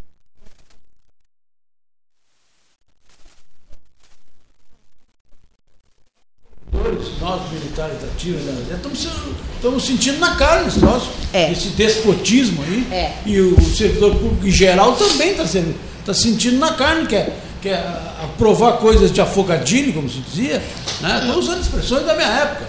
E, e a toque de caixa e, e por cima da bola. Isso é, que é o pior. Quer dizer, não vai levar. Não vai levar. Se a, a última é ah, a lei federal não interessa. Não interessa a PEC que foi aprovada, o interessa é que eu vou mandar um projeto de lei estadual, complementar ou não, emenda à Constituição ou não, que vai, as alíquotas que, a- que, é o, que o governo federal, que, enfim, que o Congresso estabeleceu, não vale. Vale as minhas alíquotas. Mas o que é isso? Isso é uma subversão total da lei e da ordem. Por quê? É despotismo. O Estado sou eu. Não é à toa que eu falei no Luiz XVI, XV. a guilhotina dele. Nós não temos mais a guilhotina. Mas temos Mas faz meios. falta, né? Temos outros meios de rodar baiano aí nessa história. É, realmente é, é engraçado, né? É que no- nesses tempos atuais se fala em democracia, né? E a gente está vivenciando, na verdade, é, momentos é, completamente invertidos do que se do que se divulga, do que se busca, né? De democrática nós não estamos tendo nada praticamente, né? Tudo está meio que a goela abaixo. É, nessa, nessa aprovação esdrúxula, até questionei o presidente em exercício aqui na, que teve na casa no dia, né? É, sobre a certeza da votação, né? Como os deputados tiveram é, tão, tanta certeza naquilo se a principal Câmara Técnica de Saúde e Meio Ambiente não foi ouvida. Apenas foi ouvida a Câmara Técnica de Comissão de Justiça, né, que dizia se estava de acordo para a votação ou não. Foi, foi uma coisa questionada. Mas eles se sentiram seguros para votar o emendão de última hora. E agora nós temos alguns monstrinhos na nova lei para digerir. De todos os problemas que tem, algumas coisas eram positivas e por isso eu achava que a lei deveria ser discutida com, as- com- com- a sociedade em mais amplo debate, ser esgotada mesmo. Porque tem pontos positivos necessários, mas muitos negativos. De alguns deles eu alerto muito eh, essa questão da, da licença por compromisso, né? licença de adesão por compromisso e autolicenciamento, porque a lei. Então, você vai fazer, depois vai haver fiscalização, e se estiver irregular, vai ser multado, vai ser processado criminal, civil e administrativo, dependendo de como for a condição do processo. Então, se criou um monstro jurídico e não uma segurança jurídica, como vem sendo publicado nos jornais né, e na mídia como um todo. Então, cuidado, empreendedor. Né? É, a facilidade está travestida de muita dificuldade vai ter problema. Então, é um período difícil. Não se pode fazer esse tipo de, de, de coisa para as pessoas. Eu acho que isso é, é enganar as pessoas. É ludibriar. Realmente é isso, né? Essa é a minha opinião. Então, tomem cuidado. Vocês vão fazer e a lei federal não mudou. É, o, o Rogério toca num ponto que eu acho importante, quando ele fala que o- os deputados foram eleitos para representar as pessoas. Exatamente. Bom, essa representação, ela é legal, vamos dizer assim, né? mas ela tem que também vir seguida de uma legitimidade. O que seria legitimidade? Ele tem que ouvir as pessoas que participaram da eleição, né? porque ele não pode falar por elas. Não pode. Ele tem que consultar essas pessoas. Até porque eles não foram, se somar todos os votos dos que, for, dos que estão lá, né, dá menos da metade dos votos em candidatos. Ou seja, a, a- uma- a maioria dos votos não estão lá representados. Então eles são obrigados, são obrigados, uma questão moral, ética, a fazer uma consulta. Para isso, precisa mudar esse viés dessas políticas. Tem que ser uma política pública de Estado, não é de governo. É, como sempre. Porque se a política é de governo, ela corre o risco de ser modificada lá adiante, como se modifica agora as políticas anteriores. Às vezes, mudanças necessárias, às vezes não, boas ou ruins. Não é essa a questão. É, que elas não podem ser feitas com política pública de governo. Exato. Nestes casos, porque elas vão se estender e quando se fala em sustentabilidade, é um conceito desse lá no início, então está se pensando no futuro. E no futuro não estará esse governo. Não. No futuro estarão as consequências do trabalho desse governo. Desse governo. Né? Então isso tem que ser pensado. E como é que se resolve isso? Com política pública de Estado, não política pública de governo. Né? Até porque os deputados, no caso, que é finalmente são eles que terminam votando e, e dizendo se pode ou não pode, né? enfim, esses é, é, deputados eles são responsáveis pela cidadania, pelo cidadão, não é pela cidade. A política aí não é a cidade. Isso é uma, uma figura, né? É o cidadão. A cidadania, esse cidadão, ele vai além, muito além de uma eleição, muito além de um governo. E isto é sustentabilidade, sim. E essa não está sendo pensada Não. desta forma que eu imagino tenha que ser. Não, não está sendo. Becker. A gente Ah, lamenta isso, porque Pois é. Eu, a fico, la- eu tendência- lamento muito, muito, muito isso. A tendência, quando, quando a gente cresce, né, e a gente vai se acostumando com ações e, e com políticas e vai se envolvendo isso conforme vai se tornando adulto, É, né? e, e mais Então, uma coisa, eu acho que não se pode argumentar desqualificando quem se opõe. O importante do debate, do diálogo, é respeitar o argumento do outro. Né? E se tiver que se derrubar um argumento, seja com outro argumento. né? Sem desqualificar a pessoa que que está eu- se opondo. É, é exatamente o que eu digo assim, ó. Discuta comigo, porque no máximo vai fortalecer a minha posição. Exatamente. Entende? Mas pode fazer mudar Claro. a minha posição. Essa é a ideia do debate. Essa é a ideia. Porque eu posso não estar vendo tudo como deveria, né? E, e- e posso não entender como gostaria. Então eu posso mudar. É. E curiosamente o Lara. Curiosamente, não, não pensa como nós aconteceu. estamos pensando, né? O Lara deu, ele pensa Mas que como intimidade é nós essa, o. Lara? É. O governador em Não, exercício. não, não. do Ele é empregado nosso, nós pagamos ele lá. Entende? Eles nos chamam de senhor. Entende? Eles chamam de senhor. É, eu, disse pra, eu disse aqui para ele, disse para um outro, outro dia aqui, entende? Eles aqui têm que ouvir. Aqui o caso deles não é falar, é ouvir, é escutatória. A oratória aqui é nossa. Né? Porque lá no parlamento é que eles têm que falar. Mas depois de terem nos ouvido.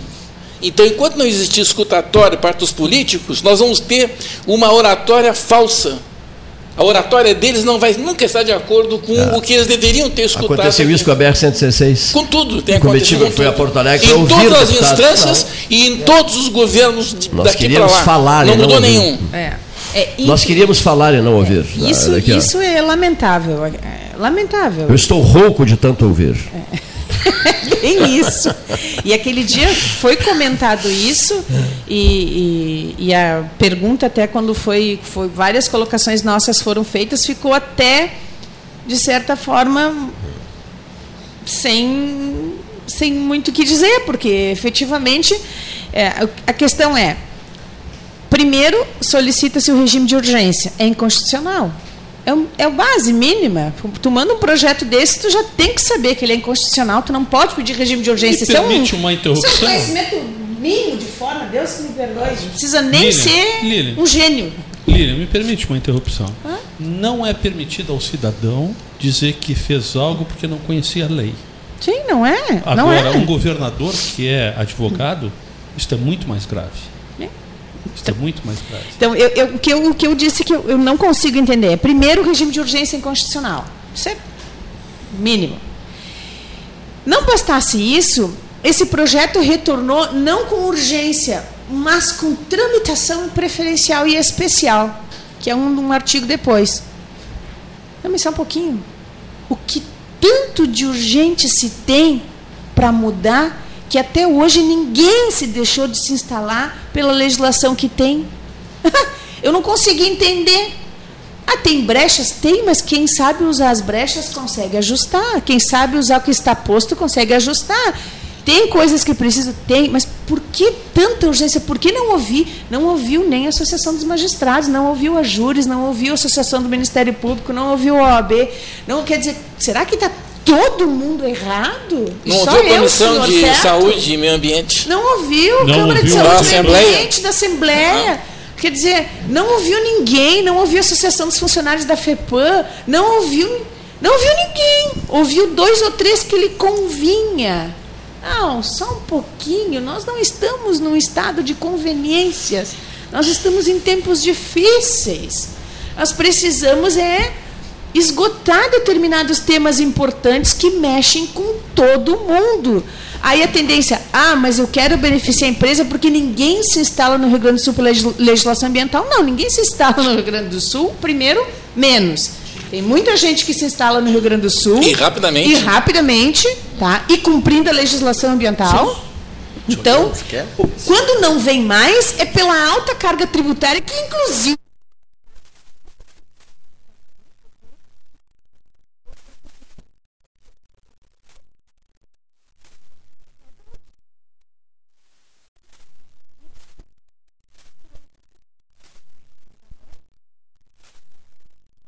Lembro que agrotóxicos, o Fórum Gaúcho de Combate aos Impactos Agrotóxicos mandou ao governador uma correspondência criticando a isenção de agrotóxicos, chega a 182 milhões por ano. Ah, é? Então, então por isso que eu digo, não, não mas, mas, mas em regra, a maioria incide no, na alta carga, tu entende? Isso é o que espanta, não é a legislação ambiental.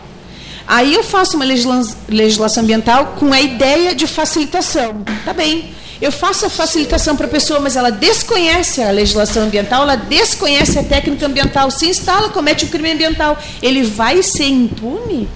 Não, ele vai ser processado, vai ser julgado. Então, que benefício tu fez para essa pessoa? Nenhum. Tu só ferrou com ela. Então não é, não é facilidade. Esse tipo de situação em que tu coloca as pessoas é preocupante. É preocupante, porque tu está iludindo legalmente as pessoas, entende? E, e, e ai, mas é, não, só um pouquinho. Eu acho que a coisa tem que ser mais calma, as coisas têm que ser, ser, ser pensadas. E agora mesmo, daqui a pouquinho, se por acaso a legislação federal for aprovada, já vai ter um monte aprovada contrárias, então, portanto, inconstitucional.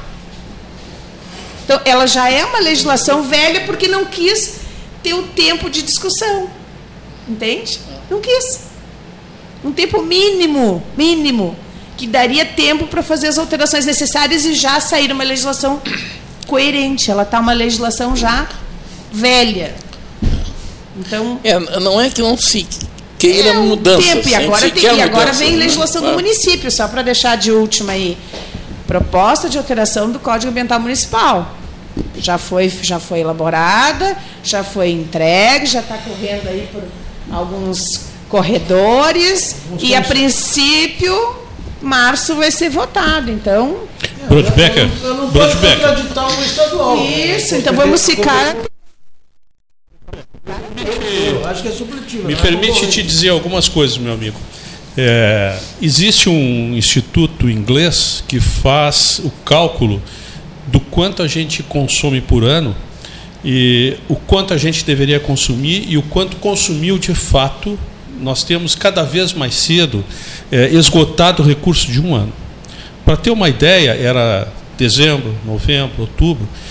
Esse ano 2019 em dia 27 de julho de 2019, nós, a humanidade, já tínhamos consumido tudo que poderíamos consumir para todo o ano. Nós já tínhamos consumido tudo para todo o ano. Então nós estamos deixando um déficit planetário terrível, é cada vez pior e não está regredindo, isso está aumentando. A população está aumentando, isso é uma coisa meio óbvia. Não, não é isso é um desperdício, é uma falta de raciocínio, é uma falta de inteligência dos nossos administradores mundiais terrível. A gente sabe que os Estados Unidos impede qualquer coisa que diga respeito a não haver consumo. E basear o desenvolvimento de uma economia de forma irracional no consumo, nós só vamos piorar a situação planetária.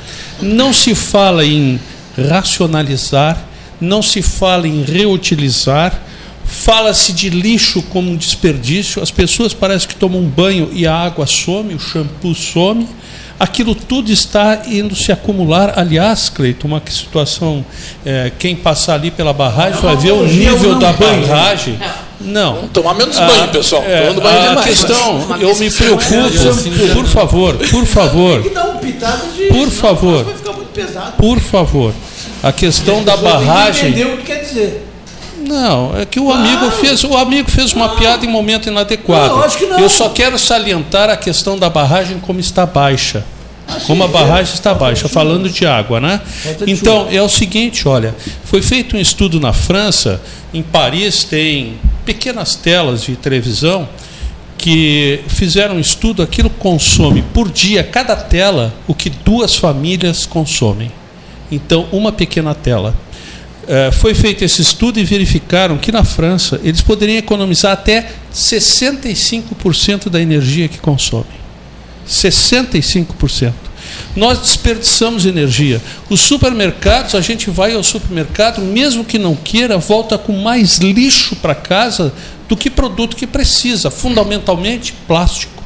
E o ano passado a ONU fez uma campanha global contra o consumo de plástico. Ah, mas é lixo. O plástico, a situação do plástico está tão terrível que os, na- na- nos oceanos nós temos ilhas de plástico, algumas maiores, são quatro ilhas de plástico que tem no oceano já descritas, e o plástico batendo na praia já está formando nanopartículas, ele está se quebrando cada vez menor.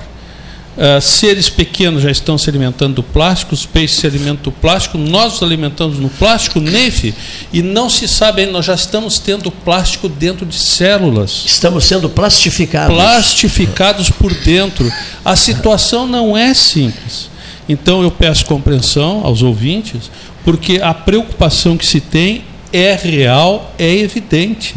É evidente. Pode-se colocar muitas coisas Pessoal, ainda mais, mas é só para salientar para os ouvintes. Para mim, pelo menos, seria uma irresponsabilidade saber dessas coisas e não colocar para que as pessoas o- possam refletir É, sobre o, isso. o- o sistema Vamos. ecológico Ah. todo ele vai se auto-organizando em cima dessas questões todas. né? Quer dizer, todas essas mudanças que estás colocando vão interferir numa nova organização. Né? A questão é, nessa nova organização, a gente vai estar lá ou não. Né? Que espécies vão sob- a, a nossa espécie vai sobreviver ou não né? dentro desse processo. Porque o sistema em si, ele não está preocupado, o sistema está preocupado conosco. Ele está preocupado em se organizar. né? Tem espécies que vão tirar vantagem, inclusive do plástico.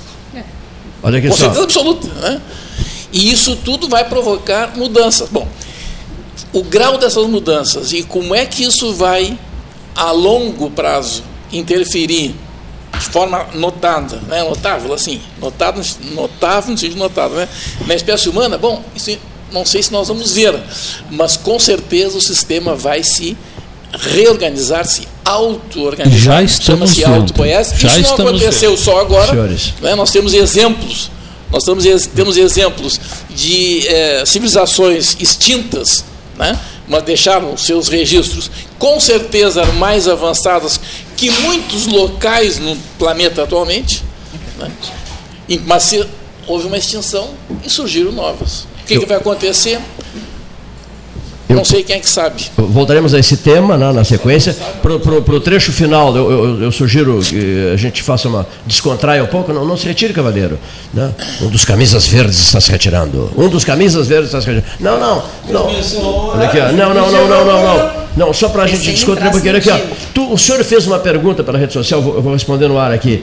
É, eu anunciei que virá aqui o doutor Sérgio Conceição. Conversamos muito com ele outro dia, né, Neif? Doutor Sérgio Conceição, amigo querido, figura brilhante, brilhante profissional, brilhante médico, brilhante.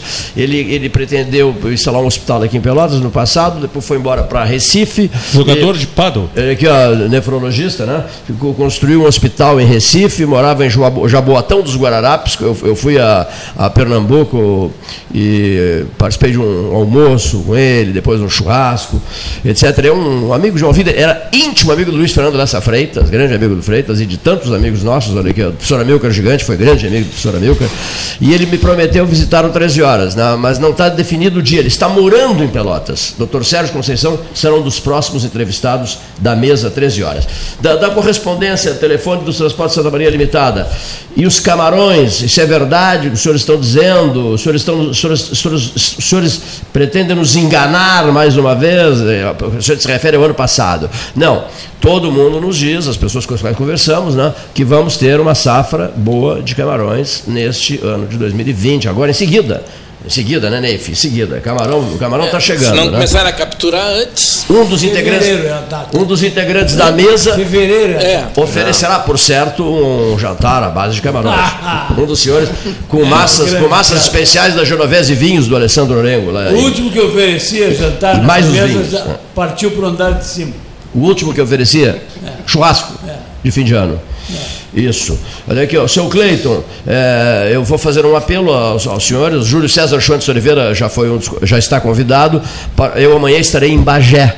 E, e- e vou pedir que os senhores colaborem com o Paulo Gastão Neto e o Ney Olavo Gomes Satialan na, no 13 de amanhã, se possível, dos que, dos que aqui se encontram, alguns dos senhores, senhoras e Bagé. senhores, e eu estarei em Bagé, na Rainha da Fronteira. Já vou procurar a casa lá, vou me mudar para Bagé, vamos embora para lá. Olha aqui, Mas vamos- passar de princesa Bagé. rainha. E começar Não ou inveja. Vou começar a organizar o debate Bagé 13 horas, essa coisa toda. Vamos embora para Bagé. Estou indo embora para Bagé. Todo mundo vai para Bagé. Até o Elvis Presley não foi para Bagé. Não, o pessoal tá pra vindo de Bagé. Não, mas eu estou indo para Bagé. Olha aqui, amanhã estarei em Bagé e já vou acertar minha vida por lá. Olha aqui, conti- continuando, recados rápidos. Recados rápidos. O senhor sabia, os aos chefes de cozinha, a vocês, Brodbeck, não. João eu sou a. Brode, Bro- Brode, a Lília, é excelente na cozinheira também. Alta Teixeira, filha, cozinheira de mão é cheia. Nelson Soares, cozinheiro de mão cheia. Tomates secos. Há tomates é. secos no mercado de faço Pelotas. ovo frito maravilhoso. Tomates secos, Nossa, há uma- agora temperos, ah, alho em pó e por aí vai. Maravilhas. Pimenta. Ah, meu Deus, eh, azeitonas recheadas com, com, com pimenta, etc. Mercado Central tem verdadeiras maravilhas. Quem é, que, quem, é, quem é que não me deixa mentira aqui? Confere, João Manuel. Sim, É verdade, não, era que não é o mentira minha. mercado era de especiarias, eu acreditava. Não, há maravilhas, há maravilhas. Eu acho, eu acho maravilhoso, nosso mercado. Tem ido seguido ali. Outro pedido de Não debate me aqui. convida por depois? Outro pedido de debate aqui. Estou te convidar. É verdade que mora em. Pelotas um, um- um- um primo de Michael Schumacher? É verdade. Chama-se Johnny Schumacher. né? Nascido, nascido. Não é o corredor dos Correios. Não, não, não, não, não, não, não. Johnny Schumacher, um, um- um homem em Santander, aqui da Rua 15. Nascido na cidadezinha eh, próxima à Colônia. Né? Como é? Eu, eu visitei essa cidadezinha Colônia na Alemanha. na Alemanha. Kerpen. Tem a nossa colônia aqui. né? Kerpen, Kerpen. na cidadezinha de Kerpen, a uns 25 quilômetros de, de Köln. Né? Olha aqui, ó. Ali nasceu Michael Schumacher, ali nasceu Johnny Schumacher, Santander Pelotas. Outra pergunta que me fizeram, seu Cleiton, não daria para organizar um debate sobre o caos que é a bu- a burocracia para conseguir qualquer documento, para tentar ajeitar isso, aquilo, aquilo outro? não, em N coisas, que é muito difícil. A burocracia é um negócio que inferniza a vida das pessoas. Acham, vocês acham Não que- deveria, né? A burocracia não é meio. Tem chamar o Hélio Beltrão para participar. É, é possível, mas nós temos que preparar esse debate, uma série Como de questões fazer para fazer. desburocratizar? Tem Hein? que burocratizar o Eu debate. tenho um- só uma primeira coisa para pensar. Sim. Primeiro, treinar as pessoas que dão informações. Treinar as pessoas que dão informações. Elas, elas sa- Sobre a burocracia na França. Olha aqui, ó. os senhores morrem de medo, morrem de medo de clonagem de clonagem de voz e clonagem facial? Sim ou não? Morrem Não, de medo? eu não. Não. Brody, morre de Não, medo? não, não, eu não tenho medo Não? dessas coisas. Hein? Não. Morre de medo de clonagem? Não, não morro de medo. Tenho medo dos autênticos, não dos clones. Olha só, rapaz. Ah, Aí veio uma pergunta assim, veio uma pergunta assim. O senhor, o senhor entrevistou o, Oscar Niemeyer? Entrevistei. Ficou duas horas e meia conver- conversando com o Niemeyer. Gravou um Rio de Janeiro 13 horas com o Niemeyer, lá no escritório do Niemeyer. Foi maravilhoso. Foi- realmente foi maravilhoso. Olha aqui, ó. Foi maravilhoso. O senhor gostaria de entrevistar quem? De ter um encontro com, com qual pessoa e ter uma boa conversa, uma longa, uma marcante conversa com essa pessoa?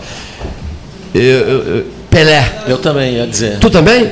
Eu viajei Pelé. com ele esses dias. Viajei esses Pelé, dias. eu tenho uma vontade danada de conversar com o Pelé. Tá. Acredito que ele estava sentado no avião na minha frente, eu só percebi quando terminou. Tá muito envelhecido, Tá, Brode? Tá. tá. Olha a linha cruzada. Olha a linha cruzada, Paulo, Vi- Tá, Paulo tá Vilar. bastante. Tá muito envelhecido? Tá, tá, eu achei. Eu achei. Pelé. Pelé. Sim, achei. todo mundo fazendo aniversário. Não, tudo bem, Mas aqui, ó. ele é um fenômeno. Ela tem 80 aí. O senhor que é o homem das datas? Brode, responde por mim. Não sei se ele já tem 80. Não, acho que não tem. tem. Não tem, Não tem. não Deve ter tem. 78, 79. Ele tinha, ele tinha 19 anos e 58. É só fazer assim. Não! 16 58 anos. tinha 16. cara. 16, 16. Não, porque ele ia pro quartel. Ele, tinha, ele, 58 ele, ele tinha 16 Maria, anos. você ele sente não- aumentar a idade das ele não pessoas. podia viajar Maria, você sente aumentar a idade das pessoas. Pelo amor de Deus. 58 Mas está é- para 20 está para X. No aeroporto Santos Dumont. 78. Encontraste o Pelé, encontraste o Pelé. Ia no mesmo voo meu. Ah, estava no mesmo voo. E eu só vi quando ele levantou. Quatro pessoas falando ar. E é aí eu realmente me deu uma vontade de tietar, mas não deu negócio- tempo, porque aí ele já foi saindo e já vem um Uma das mais longas entrevistas para a Rádio Gaúcha Mas foi concedida é a mim, uma- na Avenida é um Figueiredo, no, no maluco, Centro de Produções da Figueiredo que eu- Corta, em Buenos Aires. E, e no México 86 também, uma entrevista maravilhosa. Eu fiquei encantado com a figura do Pelé, sou fã de carteirinha do Edson Arantes do Nascimento, e essa é uma vontade que eu tenho, de conversar com o Pelé. Está expressada uma vontade, um desejo uma forte de sensação muito interessante, assim, porque, pô, olhando, cara, assim, a 23 de outubro de 1940. 79 79 fez agora. Então- vai fazer em outubro. mais perto de 80 É. do que, né? E tu sabe que dá uma sensação, quer dizer, para mim, né, que, que Hum. desde menino acompanho como todo mundo e gosta de futebol, enfim, é, é incrível, né? Tu tá, 18 anos, tá a dois metros do, do, do cara assim, Do mito. do e olhar para ele, né, e, tu- Mito. e ver na tua cabeça tudo que aquele cara fez aqui, no o- futebol. o- não, não, não, a É um figura do século. No não. bom sentido. Ele é o despo- do século, como é que é? O desportista do século É, XX. é, é, Esse é o verdadeiro mito. sim. É muito forte aquela emoção, assim, para mim foi. Eu não consegui chegar mais. Eu ia pedir um autógrafo, obviamente. né, Quase veio jogar no deu. Chavante, né? Quase Não veio jogar no É, Chavante. Viu uma vídeo? foto. Não se prestou para a seleção, né? Que sorte Não é serviu. é inacreditável. é dele. Joaquinzinho. E ali também fica uma Agora fica consignado uma situação, né, que do, do atleta que ele foi, porque o Pelé, na minha opinião, claro, não dá nem para largar essa discussão agora. Na minha opinião, se a gente pudesse trazer o que passou para hoje, seria o único que continua jogando a mesma coisa, se não melhor, na minha opinião. Não tem Garrincha, não tem Gerson, nada disso. Porque é outro futebol, outro momento. O Pelé jogaria. Ele estava muitos anos na frente. Então tu olhar aquele cara, o que ele faz. E hoje ele um- já claudicando assim, tu vê que. É, que é coisas bravo. Jogava passam. numa é bravo. posição que hoje não existe. Mas por aí. É, não existe. Camisa 10 hoje é meio armador. O cara É isso que é mesmo. o armador. É. O Pelé não era isso. Pelé não era Pelé isso. era um ponto de lança. Exatamente. Ele tabelava com cotinho, ele era meia, mas um meia avançado, coisa que hoje não tem. Não, e a mais. velocidade. Rogério, Tinha um sujeito que chutava com as duas pernas, uma de cada vez, naturalmente. Ah, sim, mas Caía. todos chutam com as duas. Não, senhor, tá cheio de perna de pau aí que só Não, não, Ah, não, pegou na perna do para, bonde. para, para, o cara... Cheio de perna Ele vai tirar só o Saci, não chuta com uma Não, perna só. Saci é outro pau. Está cheio de perna de pau que se acha que só chuta com uma perna e que tem 18 anos. E que eu pergunto que escolinha fez. Não. Onde é que esse cara estava? Que escolinha ele frequentou? Que não ensinaram ele a bater com os dois pés? Ah, mas não dá O Pelé chutava com dois pés, o Pelé cabeceava, o Pelé driblava e o Pelé batia falta. E jogava no gol. E jogava, Jogava no no gol. gol. Jogava no gol. Quem E fez corria. isso? Maradona, aquele ridículo? Com um metro, um metro e setenta e Que dois. maravilha. Olha aqui. Ele é baixo, ele é baixo. Só uma perguntinha. Tá meio- De, ah, ah, é, só só um passar se ele. Pelé, tá? Depois do Pelé, que, que, que outra figura vocês lembram uma barbaridade que comove vocês? No futebol, como jogador. Uma outra figura do passado, evidente. Rivelino é o. Rivelino, teu, teu Rivelino, é. Gostava Eu, do eu Tostão. gostava do Garrincha. Tostão, eu também gostava muito do Tostão é um Tostão. cara que me, eu, me agradava muito ver jogar. Mas eu, eu, eu, eu, eu, eu voto com o Neif, Rogério. Garrincha. Garrincha. Tostão não era eu um por jogador que que vai sem tirar do? Garrincha numa entrevista? É, é. Não, Vai não, tirar o- né? Mas vai tirar o quê do Garrincha? Mas o Garrincha não estava lá então Não, mas eu estou entendendo o que o Cleiton está colocando. Quem tu gostaria de poder ter um tete a tete, não é isso? Sim, mas não importa. É, não, É, mas é mais na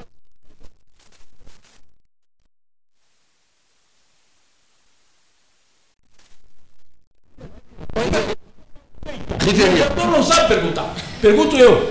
Depois do Que Pelé, maravilha. quem te encantou? Rivelino. Rivelino. Porque eu vi jogar. Pra mim, Tostão, ao Neif, ao Neif Garrincha. E os outros são, não falam? Eu vi o Pelé e o Garrincha jogar. Já esgotou. Eu vi o Pelé.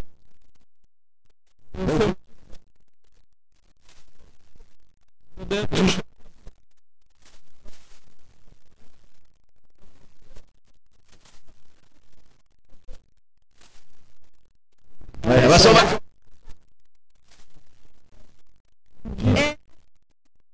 Não desarmava, não recuava, ficava parado, a bola vinha e ele fazia. um- Porque o Bebeto fazia o trabalho para ele. Era em equipe. Agora, o Pelé também. De manhã, de manhã era praia, tipo o Renato, Portaluga. Assim. Mas o- manhã era praia. Que é animador Sim. de torcida. de- Férias. Chamam de treinador, mas não é, ele é animador de torcida. Olha aqui, pessoal. Quem Depois. é o Alexandre. E aqui em Pelotas tinha o Cardeal, Cardeal. Não, o Santa Vitória. Não, É que eu não- que jogou na seleção. Tu me judiou. É, é, mas era um senhor jogador. Olha aqui, depois eu mando o meu endereço de Bagé para vocês, tá? Tá bem. Tá bem. Todos vocês. Muitíssimo obrigado, senhores ouvintes, e uma boa tarde. Boa tarde.